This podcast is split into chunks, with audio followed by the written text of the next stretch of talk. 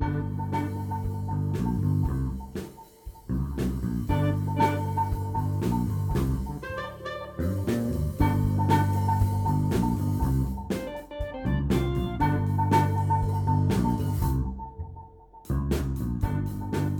Ao vivo, o debate de bolso número 7. Eu sou o Adriano Brandão, do meu lado tá o Danilo Silvestre, tudo bom? Tudo bom, beleza? Maravilha! Vamos recapitular as regrinhas do debate de bolso? Bora lá. Debate de bolso é um podcast com temas aleatórios que saem do bolso, no sentido de que toda semana um de nós escolhe um tema e a gente não combina o tema. O outro não sabe. Não tem como saber, a gente decide isso em segredo, a gente não combina.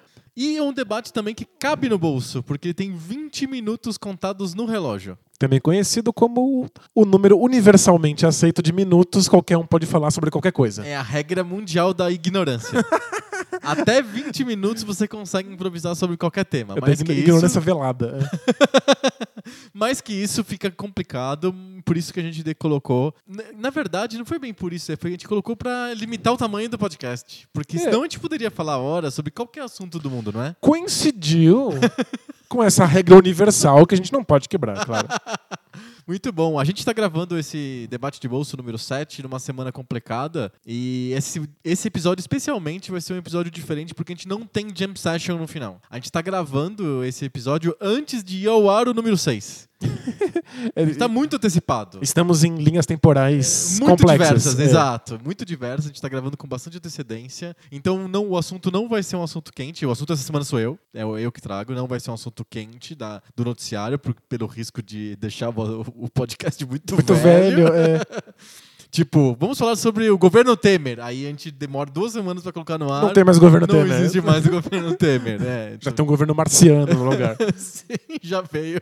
O pessoal de Vênus, né? Já veio ocupar aqui. É, e também a gente não recebeu cartinhas, nada, porque o- simplesmente o episódio nem foi pro ar ainda. É, Não tem ninguém comentando sobre o assunto que não aconteceu ainda. Só se são os precogs. Os precogs, eles já mandaram cartinhas pra gente comentando o debate de bolsa que não foi pro ar ainda.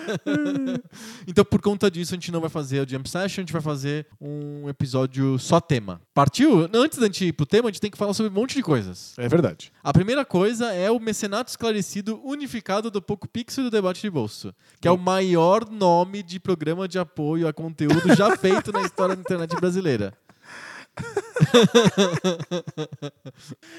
Legal que o, o- o tamanho parece uma coisa assim, imponente. Exato, parece que é uma coisa da ONU, sei lá. o nome de um uma comissão. Parece uma comissão da ONU. é. Exato, para assuntos de alguma coisa. Adorei. Na verdade, é só o jeito que a gente in- inventou para vocês mandarem dinheiro pra gente. É isso. É, o- é o jeito de vocês ajudarem a existir o Poco Pixel e o debate de bolsa. Exatamente. É bem simples, você contribui com 10 reais por mês no apoia.se barra PocoPixel, PocoPixel, porque esse é um mecenato unificado, ele serve para os dois podcasts, e você vai receber o quê em troca? Você acessa o nosso grupo exclusivo para os mecenas, que é o Mecenato Esclarecido lá no Facebook, Que é o maior grupo de pessoas já reunidas na história do mundo, e que fazem parte de um, um grupo da ONU aí, que eu não sabia, descobri que é o agora. mecenato esclarecido unificado do PocoPixel e do debate de bolsa.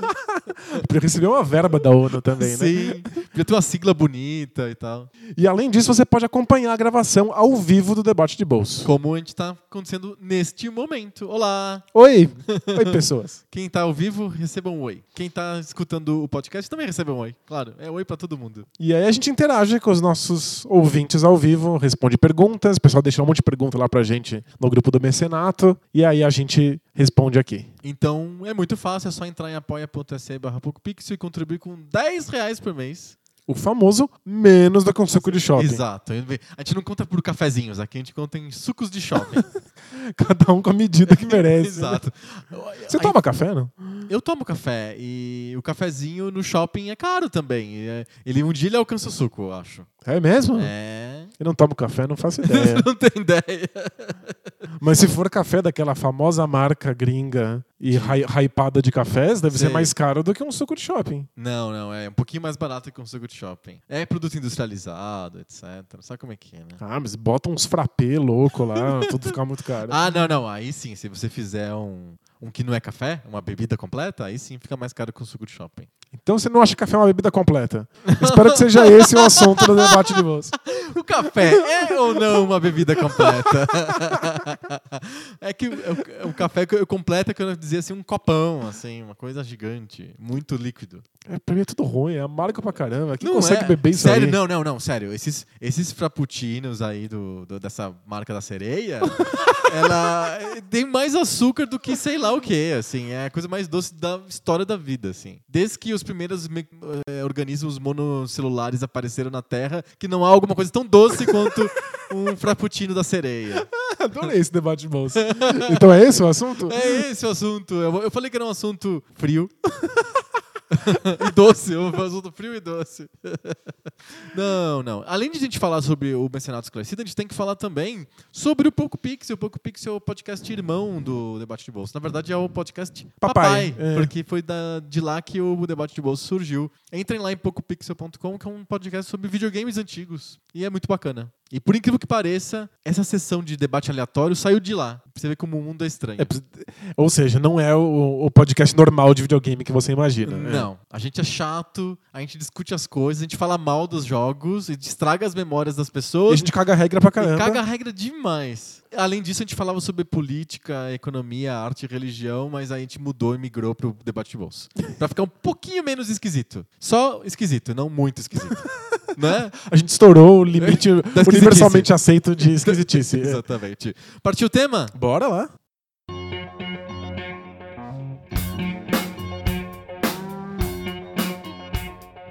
Essa semana sou eu que trago o tema. E por coincidência, hoje foi pro ar um vídeo do Jovem Nerd sobre conteúdo no YouTube.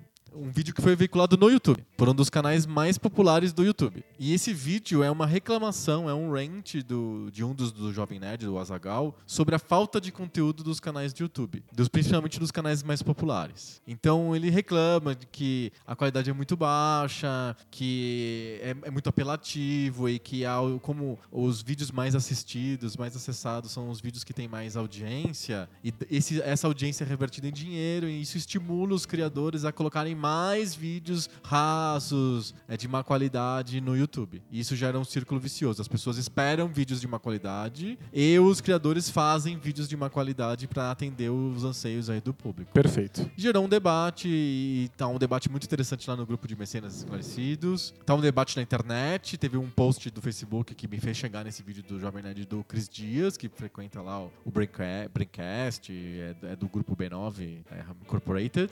E, e ele com- comenta sobre esse problema do, do mau conteúdo. E ele fala duas coisas interessantes: que a internet não é a internet que a gente deseja, é a internet que a gente tem, que a gente merece, com esses problemas de conteúdo todos que existem, apelações e fake news e coisas desse tipo. E que e o, e o texto, o, o vídeo do Jovem Nerd dá a entender que o problema é das pessoas. As pessoas é que são burras. E elas gostam de merda, as pessoas são merda. Então é por isso que tem merda no YouTube. E o, o Chris, no texto dele, diz que não é bem assim e que é, existe uma culpa, sim, do sistema e de jeito, do jeito como o conteúdo é vendido para as pessoas e de como os criadores são recompensados. Trago este tema aqui à mesa pra gente debater Uau. rapidamente. Boa. Conteúdo que tá na internet hoje é bom ou é ruim? Existe possibilidade de fazer conteúdo bom na internet que seja sustentável? Conta a sua história do Bola Presa, eu acho que é legal. Nem todo mundo que escuta o debate de bolso conhece o Bola Presa, o seu outro, o seu outro empreendimento. dos empreendimentos Danilo Minha vida dupla. é. das organizações Danilo. E, e comenta se você acha que realmente existe uma possibilidade de fazer um conteúdo diferente do que a mídia mainstream faz e que também tenha qualidade na internet. Se essa internet que a gente sonha, ela é viável e existe mesmo, ou se é só utopia, ou é só quando a gente ganhar na loteria e vai poder se dedicar a ler as notícias e fazer conteúdo de qualidade. Perfeito. Uau. Vou colocar aqui 20 minutos. Já tô rindo. Já. 20 minutos é muito 20 engraçado. minutos. Um, dois, foi. Tá contando. Faz uma, musiquinha lá do tic, tic, tic. Ai, que desespero. então, a, a primeira coisa, eu acho que é, é dar um passo pra trás e pensar como é que é o conteúdo que não é da internet. Tá, vamos pensar na TV ou no- na, revista. Na televisão, na revista, no jornal, no rádio. Então, esses são os conteúdos de massa. Né? Eles são voltados para um, pra um público muito amplo. Certo, São extremamente massificado. perfeito. É, a princípio, imagina quando surge o rádio, surge a televisão, isso é fascinante porque você tem a, te- tem a possibilidade de colocar a mesma ideia na cabeça de um monte de pessoas ao mesmo tempo. Sim. Então é um- uma universalização do conteúdo, o que é fantástico. Só que chega um momento em que isso já não é mais suficiente. Porque você começa a ter sempre as mesmas visões, sempre o mesmo tipo de, de, de conteúdo sendo oferecido. Uhum. As pessoas querem coisas diferentes, elas querem ter outras possibilidades. E a internet parecia ser o lugar em que isso ia acontecer. A internet é o lar maravilhoso e lindo e cheiroso do conteúdo de nicho. Então, a televisão não pode se dar o trabalho de fazer conteúdos diferentes que agradem a vários públicos distintos. Certo. Não, não, não funciona assim. Ela manda um único sinal. Todas as TVs do Brasil têm que receber esse sinal. Tá bom. É, a tua chance de você ter um, um- um conteúdo de nicho é ter um outro canal. O que não é a coisa mais fácil do mundo, que custa uma grana muito louca. E quanto, co- conforme as coisas custam muito dinheiro, elas precisam ser recebidas por cada vez mais gente. Certo.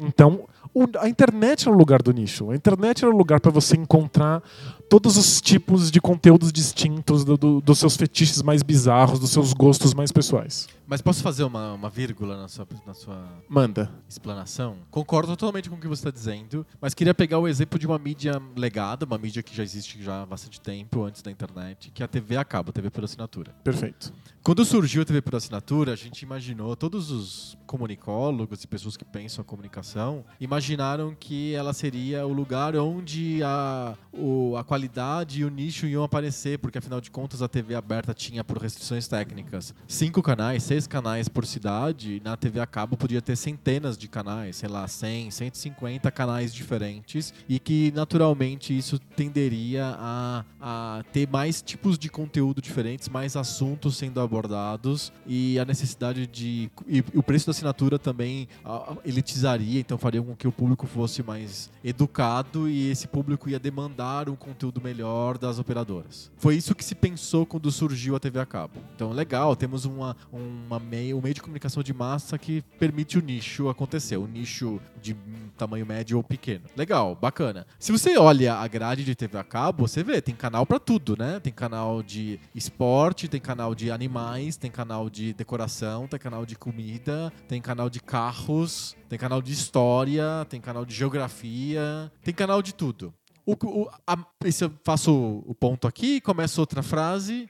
Olha hoje como que é o panorama de TV a cabo. Esses canais são canais nichados, existem, eles estão lá. Realmente tem um canal que só fala sobre carros. Tem um canal que só fala sobre história. Tem um canal que só fala sobre geografia. Tem um canal que só fala sobre culinária e um canal que só fala sobre animais. Se você vai ver a forma desse conteúdo, é a- exatamente a mesma fórmula dos mesmos programas que estão em todos esses, esses canais, com esses conteúdos diferentes. A TV a cabo, no fundo, é o mesmo programa sendo repetido milhões de vezes, só que com temas diferentes, mas é o mesmo programa. Então, são dois caras que consertam um carro, são dois caras que vendem tralhas velhas, são dois caras que cuidam de animais, são dois caras que fazem bolos coloridos. É uma competição reality show de bolos. É uma competição São reality, show, de, fazedores decoração. E de decoração, de roupas, de, De restauração de móveis. restauração de móveis ou de carros. Tuning de carros, é. Isso. É sempre o mesmo programa, porque alguém percebeu que esses programas são atraentes, as pessoas querem assistir disso. Então não adianta ter a mesma a mil- milhões de tipos de canais, os canais no fundo são o mesmo canal. É o mesmo programa sendo repetido, repetido, repetido, repetido, repetido. É, imagina que tem um milhão de causas pra isso. O nicho não, não é o nicho sobre. a- o, o nicho que a gente imagina na internet é, é esse nicho que é o, só muda o tema e a, a forma é sempre a mesma? Ou é um nicho de vamos pensar uma outra coisa? É porque eu imagino que a televisão tenha um gasto e a necessidade de ser vista por pessoas demais pra competir por propaganda que acabe padronizando os- a, a oferta de, de programas. Certo. Porque não tem como você ver que esse modelo, duas pessoas fazendo alguma coisa, ou competição de reality show, dá audiência e aí você começa a atrair anunciantes, você acaba fazendo isso no programa de história ou no programa de restauração de móveis. Sim. Então é, é porque a televisão é uma mídia cara que precisa atrair audiência Perfeito. e, portanto, atrair propaganda. Legal. A internet tinha a possibilidade de ser um modelo diferente. Aham. Eu acho que a gente ainda não soube adequar um- a, a internet a uma nova economia. Porque se você coloca a internet na, eco- na mesma economia que Na TV. da televisão ou do rádio, você tem exatamente a mesma coisa. Aham. A gente está caindo em territórios de marxismo de mesa suave, de que o- é, no fundo é o modelo econômico quem determina a forma do que, do que a gente tem disponível. Ah, acredito nisso. Então, vamos lá, a gente chega na internet e aí você tem possibilidade de oferecer coisas que têm uma forma distinta, A uma gente forma tá diferente. aqui falando ao vivo para as pessoas da internet. Pois é, Quando gente, que isso seria possível há 20 anos atrás? e a gente não tem, daria pra fazer isso em rádio amador. lembra do Rádio Amador? Sim, pra três pessoas ouvirem você no bairro e, É, não e a que não- polícia sai não correndo atrás não- de você. Não né? que o nosso caso seja muito diferente de três pessoas. Ah, tem seis, né? vivo, Mas... E, e a gente não derruba avião. É, né? exato. E não pega o sinal da polícia, interfere no sinal da- dos bombeiros, sabe? Tipo. A gente consegue criar conteúdo de maneira barata e que a gente não precisa de um monte de pessoas que estejam assistindo, o que faz com que a gente possa oferecer uma forma diferente. aham. Então, se você pedir pra eu contar sobre o Bola, Bola Presa, presa, isso. é, eu e o Denis, que é meu amigo de escola, a gente adorava basquete e a gente lia muito sobre basquete na internet e o conteúdo nacional era praticamente inexistente. Uhum. E o que tinha era sempre notícia fria, assim, uma coisa bem obituário de jornal, É, assim. não, né? fria no sentido da forma e não fria no sentido de que é notícia ou não notícia. Fria no sentido, tal time ganhou do outro time. Isso, e aí, É hard news. hard Dura, news, é, dura. dura. E era assim, ó, tal time ganhou de tal time por 20 pontos. Isso O, não faz o brasileiro, é. o brasileiro Zé das Couves fez dois pontos. Na, na época que a gente começou, nem tinha o brasileiro lá. Mas É que hoje, todas hoje as notícias é da NBA tem assim. que ter um brasileiro que fez meio ponto, participou por 20 segundos do jogo. E ele é a chamada da notícia. É, fulaninho joga 20 segundos e time tal ganha. É.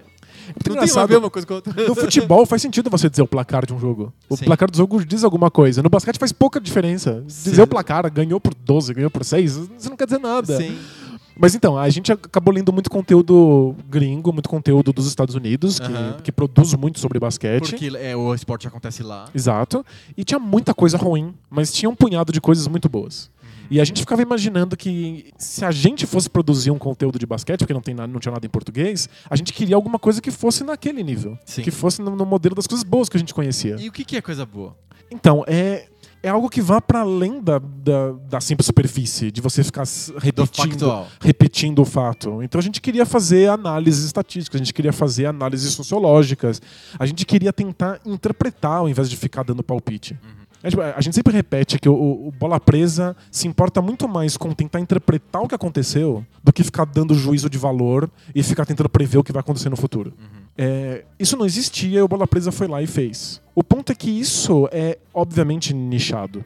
É, tem poucas pessoas que gostam de basquete, tem poucas pessoas que gostam de uma análise estatística de basquete, tem poucas pessoas que vão gostar de ler textos grandes sobre essa análise estatística de basquete. Então, cada escolha que você faz está diminuindo o número de pessoas que vão ter acesso ao que você produz. E funcionou por muito tempo como hobby, e a gente tentou profissionalizar e tentou faz- ganhar dinheiro com, com o que a gente produzia, e a gente descobriu que era impossível, porque a gente não atrai a quantidade de pessoas necessárias para que isso acontecesse. Então, era para o nicho ser capaz de manter ele próprio vivo. A gente consegue produzir conteúdo para meia dúzia de pessoas, que essa meia dúzia de pessoas mantenha isso existindo. Mas o, o modelo atual ainda depende da quantidade de pessoas vendo o seu vídeo no YouTube. Sim. Da quantidade de visitas que você tem lá no seu blog pro bannerzinho Como gerar alguma o, grana. Como que o Bola Presa conseguiu conciliar esse a vontade de fazer uma coisa de qualidade com sustentabilidade? Então, depois de oito anos. Não foi imediato. É, levou oito anos pra gente finalmente sentar e falar, ok, a gente precisa pedir ajuda das pessoas que consomem o que a gente produz. E, e sem mudar o conteúdo. Nunca foi feita uma concessão pro conteúdo. Nunca foi assim do tipo, ah, chega, a gente não. Tem pouca gente lendo, só tem milhares de pessoas lendo. A gente queria centenas de milhares de pessoas lendo. E então a gente vai mudar, a gente vai fazer falar só sobre os brasileiros e dar o placar. Não, a gente 8 milhões de posts por dia pra aparecer no Google. É, a gente passou pela loucura de. A gente não queria de jeito nenhum mudar o, que a gente- o conteúdo, mas a Aham. gente pensou em, em mudar a frequência do conteúdo. Ter Então, mais assim, frequentemente. Isso, a gente faz isso aí, a gente consegue fazer duas vezes por semana. Ok, mas a gente precisa atrair mais gente, senão não vai dar dinheiro. Então vamos fazer quatro vezes por semana? Cinco? Ixi. Vamos fazer seis vezes por semana? Então a gente se matava pra fazer uma coisa E que aumentou mesmo a assim- audiência. É, pouca coisa, não bastante. Não, não é um conteúdo acessível, não é sobre um assunto muito Comum. muito comum e já não é acessível porque Mas pretende é um ser alguma coisa a de mais. alguma maneira atraente. Tem pessoas que tem, passam em dois canais ou três canais da televisão. É, jogos ao vivo da NBA, É, mas tem a- aqui- comentarista, tem pessoas que mandam cartinha lá pra ESPN, pra Sport TV, sei lá o quê. É que a questão aqui é qual é a Tem fãs. abordagem, né? Aham. Tipo, a bola, o, o Bola Presa se propõe uma certa abordagem que é rara e que não existe, que não tá na mídia de massas. Aham. E é, é, é isso que a internet deveria possibilitar, as diferentes abordagens. Certo. E aí, depois de oito anos, a gente recorreu aos nossos. Ouvintes, Os nossos ouvintes e leitores. né? E aí, através do Apoia, apoia, apoia-se, que é o apoia.se barra bola presa, o pessoal foi lá e começou a ajudar e a gente consegue agora se dedicar a isso. Perfeito. Eles, eles ajudam porque eles gostam da abordagem do Bola Presa. Eles não veem essa abordagem em nenhum outro lugar. Exato, E é- querem pagar por isso. É, é pra manter o Bola Presa vivo, porque se o Bola Presa não existir, não tem nenhum outro lugar que faça o que a gente faz. Mas vamos lá, vamos. E nem, eu, e eu nem defendo que o que eu faço é bom ou ruim. Isso é indiferente. É o seu formato, é o seu jeitinho. É só que o formato não existe em outro lugar. É só que é, nó- o que nós, nós oferecemos é uma abordagem de um assunto que você não encontra na mídia. Certo. Se é bom, se é ruim, tanto faz. Mas vamos. É só que é diferente. Entendi. E se fosse, por exemplo, um canal de YouTube e com que tem que fazer vídeo, tem que editar, tem que às vezes tem que comprar equipamento, ter um lugar melhor pra gravar e tem que ter mais pessoas em volta de você trabalhando, o a pedir apoio pras pessoas sustentaria um bola presa versão vídeo? Não, dificilmente. Quanto- conforme você vai aumentando os seus gastos, mais inviável fica essa, essa situação. Pois é. E ainda ficando no mundo do basquete, é, existe um, um canal de vídeos no YouTube é, muito bom chamado Basketball Breakdown, Aham. em que eles analisam vídeos minuciosamente para encontrar quais são as jogadas. Ele é, trabalhou em equipes da NBA, ele é tipo um grande gênio, é o lugar que você de- precisa ir para É ver. o super estatístico da ele, NBA. ele é o cara que analisa a tática da- da- da- sobre basquete. Aham. E ele tem vídeos muito visitados no YouTube.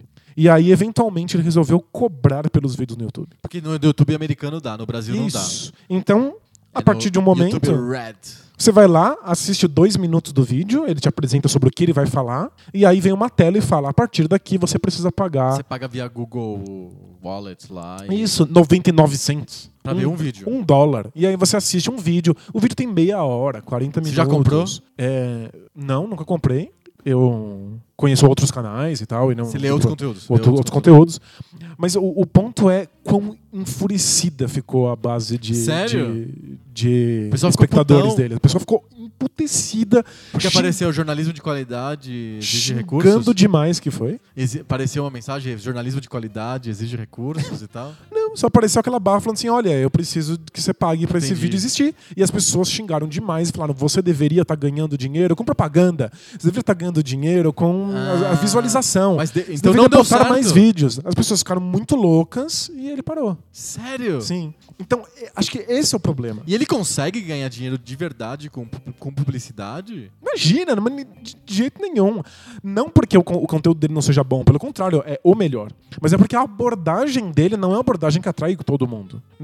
Você não precisa. Você pode até gostar de basquete ou de futebol, não necessariamente você vai querer ver 40 minutos de alguém Analisando esmiuçando a tática de um time. É pra algumas pessoas. Aham. Então a internet é o lugar em que isso é possível. Finalmente. Mas é possível Qualquer um pode fazer. Eu tenho um, tenho um canal que eu gosto que é um canal bem besta no YouTube, tipo, super besta. Que é um canal de um jornalista americano que mora em Nova York, que já morou no Brasil muitos anos e que gosta do Brasil e é, fala português, etc. Que é o canal do Amigo Gringo. E ele, era, ele fazia parte de uma rede de canais chamada Snack. E a, nunca deu lucro. O- a audiência que ele tinha era, era boa, mas não boa o bastante para os, os dinheiro que o YouTube pagava por esses vídeos ser o suficiente para manter os custos de produção. Então ele sempre dava prejuízo. A Snack colocava dinheiro lá pro, pro Seth Kugel e pro pessoal lá do, do Amigo Gringo. E, e o, custava o produtor, a menina atriz, mais o, o editor, mais ele, ele próprio, Seth. E não dava, não dava dinheiro, não dava retorno. Então uma- um dia a, a Snack, um dia não, tipo passou uns dois anos, eles insistiram. Um dia a Snack falou, olha, não vai rolar. Não, não tem como. Não né? tem como. E aí o que ele fez? Ele abriu o Patreon e dispensou os profissionais que ficavam em volta dele. Ele faz, ele chama os profissionais de volta quando acontece Tem um patrocínio. bastante, então ele fez agora uma, uma série de vídeos patrocinados pela Cachaça 51. Então ele mostra. Eles inventaram um jeito de apresentar Nova York falando da cachaça, deu certo. E ele que chamou a equipe de produção. Quando ele não é patrocinado, ele ele faz ele mesmo, ele faz tudo ele mesmo, ele se filma, ele edita, é mais simples, ele põe menos vídeos. Então, tipo, a qualidade caiu por causa que a, a- a produção ficou amadora, porque Não, faz todo é, sentido. não tem financiamento. E ele no Patreon ele ganha tipo 500 dólares. Ele mora em Nova York. Quer dizer, é, É um, um hobby, trocado, é um é. trocado. Então, a- alguma coisa deu errado aí. Porque a gente tem as possibilidades técnicas de que a internet seja o lar da, da- da diversidade, do conteúdo div- diversificado. E economicamente, a gente percebe cada vez, que não, cada vez mais que não é viável. Tem cara que, que faz curso, ele, ele é gringo também, ele, ele fala, fala sobre a língua inglesa e sobre português nos vídeos, tipo estilo vlog, sem mostrar a cidade, sem nada. Ele fica na casa dele muito barato. Ele tem um Patreon, ele ganha cinco vezes mais que o Seth, que mostra, faz uma matéria, etc, etc. É. Não tem outra coisa aí também. Eu, eu, eu tô, provocando porque eu acho que o Azagal lá do Jovem Nerd, ele tem alguma razão a dizer que também existe um problema nas pessoas, as pessoas querem merda. Não, então, eu, eu acho que, o, o que a questão não é tanto a qualidade, é mais sobre como isso é acessível ou não. Quão acessível isso é. Eu acho que o que a gente chama de conteúdo ruim é um conteúdo raso, simples. É mais fácil, mais óbvio, mais direto. As piadas são óbvias, as informações dadas são, são fáceis de mastigar. É um conteúdo que, obviamente, vai ace- acessar mais pessoas.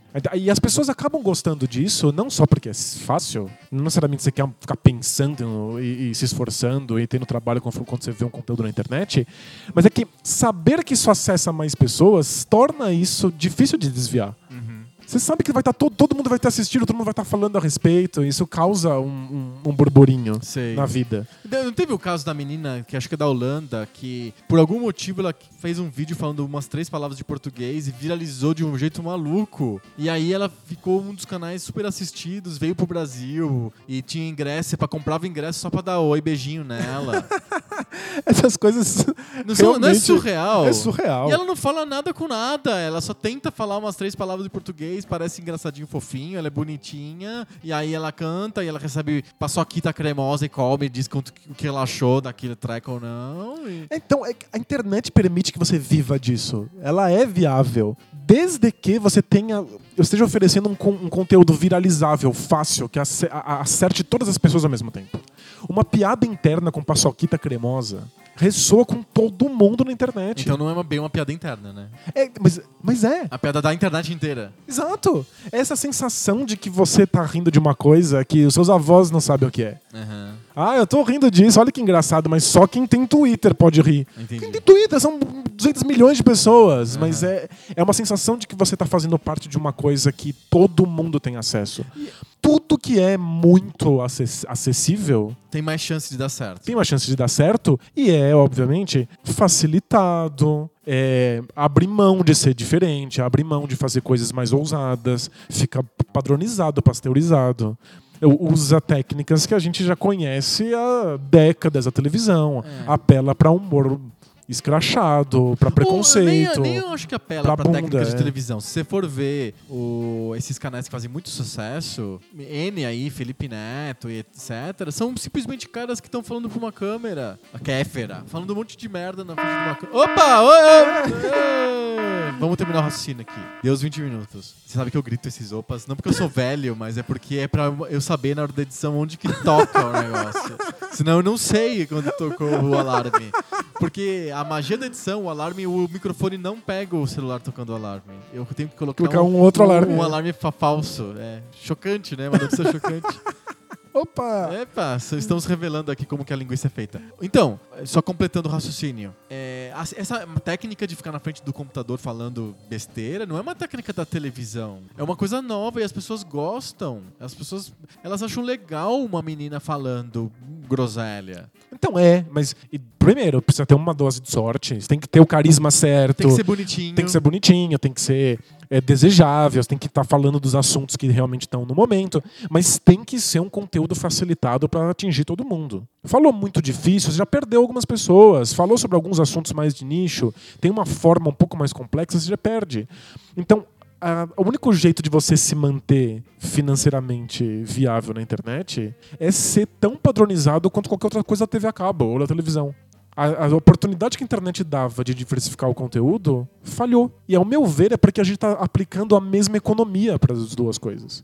A internet precisava ter uma economia diferente. E será que existe a chance disso acontecer? Então, a gente, a, a gente começa a ver isso engatinhando nos patronatos. O patronato você acha que é um modelo? Eu acho que é uma. um- a gente está começando agora a entender. É um, que o, o patronato é um modelo baseado na ideia de que poucos sustentam um conteúdo que é bom pra muitos. Então o Bola Presa, ele recebe de X pessoas e, vocês fazem um conteúdo que é lido por 5, sei lá, 5 mil vezes X pessoas. Tem- tem- então tem, digamos assim, tem um milhão de pessoas que lembram lá presa, dessas um milhão de pessoas, mil pessoas pagam. Então tem uma proporção de um pra mil entre os pagantes e os não pagantes. Perfeito. Esse, esse é o modelo do patronato. Ele é um modelo viável em que você se sustenta na ponta da pirâmide, você faz a famosa pirâmide, pirâmide invertida. Então, é que eu acho que estabelecer uma nova, uma nova economia é mudar a relação que as pessoas têm na internet com o conteúdo. Aham. Porque a, gente acostumou a pagar de graça. a, a- a- Pagar de graça? a gente acostumou a, a pagar TV a cabo, mas você paga lá uma, uma, uma taxinha e você tem acesso a um monte de, de, de canais distintos. A gente não, não tá acostumado a pagar por um canal do YouTube para um site que você acessa. A gente acostumou que a internet é um ambiente que você tem acesso a isso gratuitamente. Aham.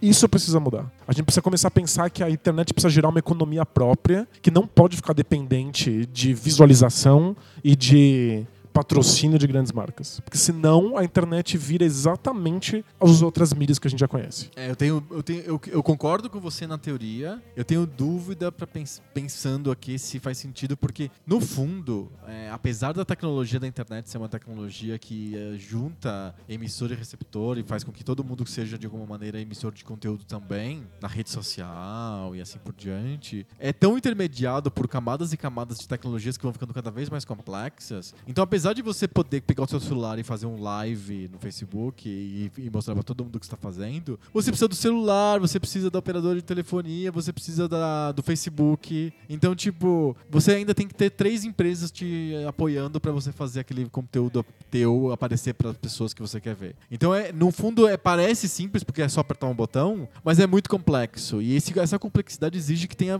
volume. Então, você pensa numa empresa como o SoundCloud, que faz com que você publique música na web simplesmente fazendo upload. E, nossa, não preciso de falar com um agente, com um empresário, com a, sei lá, Warner Brothers ou com a Sony, não sei o que. Simplesmente aperto um botão e minha música tá na, na web pra todo mundo escutar. Parece totalmente livre e desintermediado, só que, por outro lado, o SoundCloud tem dificuldade de se sustentar. E aí fica naquela coisa, vai quebrar, não vai quebrar? Então, mas é- é- esse é o ponto. A gente não paga e a gente, ou, ou a gente paga pouco demais. Existe uma sensação de falsa facilidade de criar conteúdo, de publicar conteúdo, de difundir conteúdo, que tá ocultando uma complexidade que alguém tá pagando. E esse alguém não tá recebendo muitas vezes. Sim. Mas é, é- é isso que eu acho que precisa acontecer. A gente precisa repensar como é que essas coisas, esses conteúdos da internet vão sobreviver. Eles precisam sobreviver. A internet é a nossa única chance de conteúdo verdadeiramente diversificado. É, o Wikipedia, por exemplo, que é um exemplo fudido de internet colaborativa, precisa de ficar pedindo pinico todo ano. Eu mesmo acho que já doei um,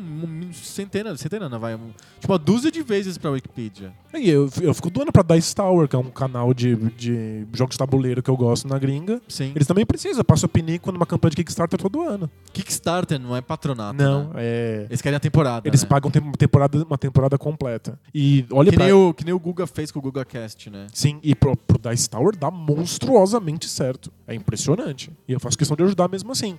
Mas eu, acho que é uma mudança de mentalidade. A gente ainda lida com a internet como se ela fosse uma coisa do passado. Uhum. Publicidade, tem que ter volume, tem que ter milhões de views e aí Isso. funciona. Quantas pessoas estão assistindo essa propaganda? Isso é coisa de televisão. O YouTube não pode ser assim. Porque o YouTube é nossa chance de fazer coisas diferentes. É que o YouTube não é bem um bom modelo, ele é controlado por uma empresa. Essa empresa é, é o Google, que 91% da renda dele, da receita Então. dessa empresa é publicidade. A gente tem três problemas. A gente não.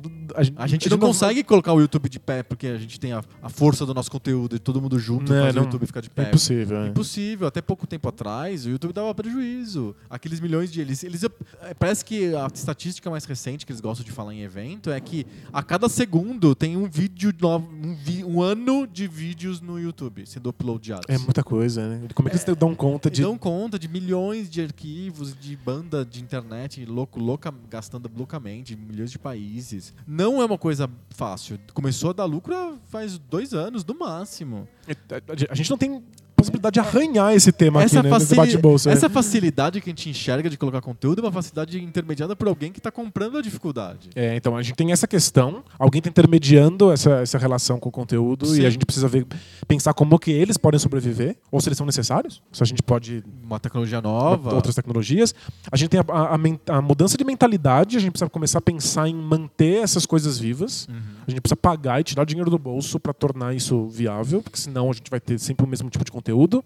E em terceiro, e essa eu acho que é ainda mais difícil, é o fato de que essa abertura, essa possibilidade que você procure qualquer tipo de conteúdo, aliena muitas pessoas que não sabem como procurar, onde encontrar e não sabem o que querem. Sim. Elas vão ver sempre a mesma coisa porque é o que está disponível. Isso. Se você entra no YouTube e clica no botão lá Most Popular, em vez de ter. Quando você clica lá no, no YouTube, tem lá os subscriptions, o teu, as tuas assinaturas, os canais que você assina, e tem lá o Most Popular, que são os mais populares. Se você vai pro Most Popular, é só desse tipo. É, É, então. desafio do canal, cinco coisas secretas que você não já fez e vai ter que contar aqui. É, por, por trás da blá reclamação. blá blá. Por trás da reclamação, as pessoas gostam de merda, a gente tem o fato de que Só é divulgado merda pra ela. as merdas aparecem muito mais, as pessoas não sabem o que querem, elas não conhecem, elas não têm acesso a essas coisas. Elas vêm de um modelo de televisão em que as coisas são jogadas na frente dela, que ela não tem que realmente Escolher. procurar e escolher.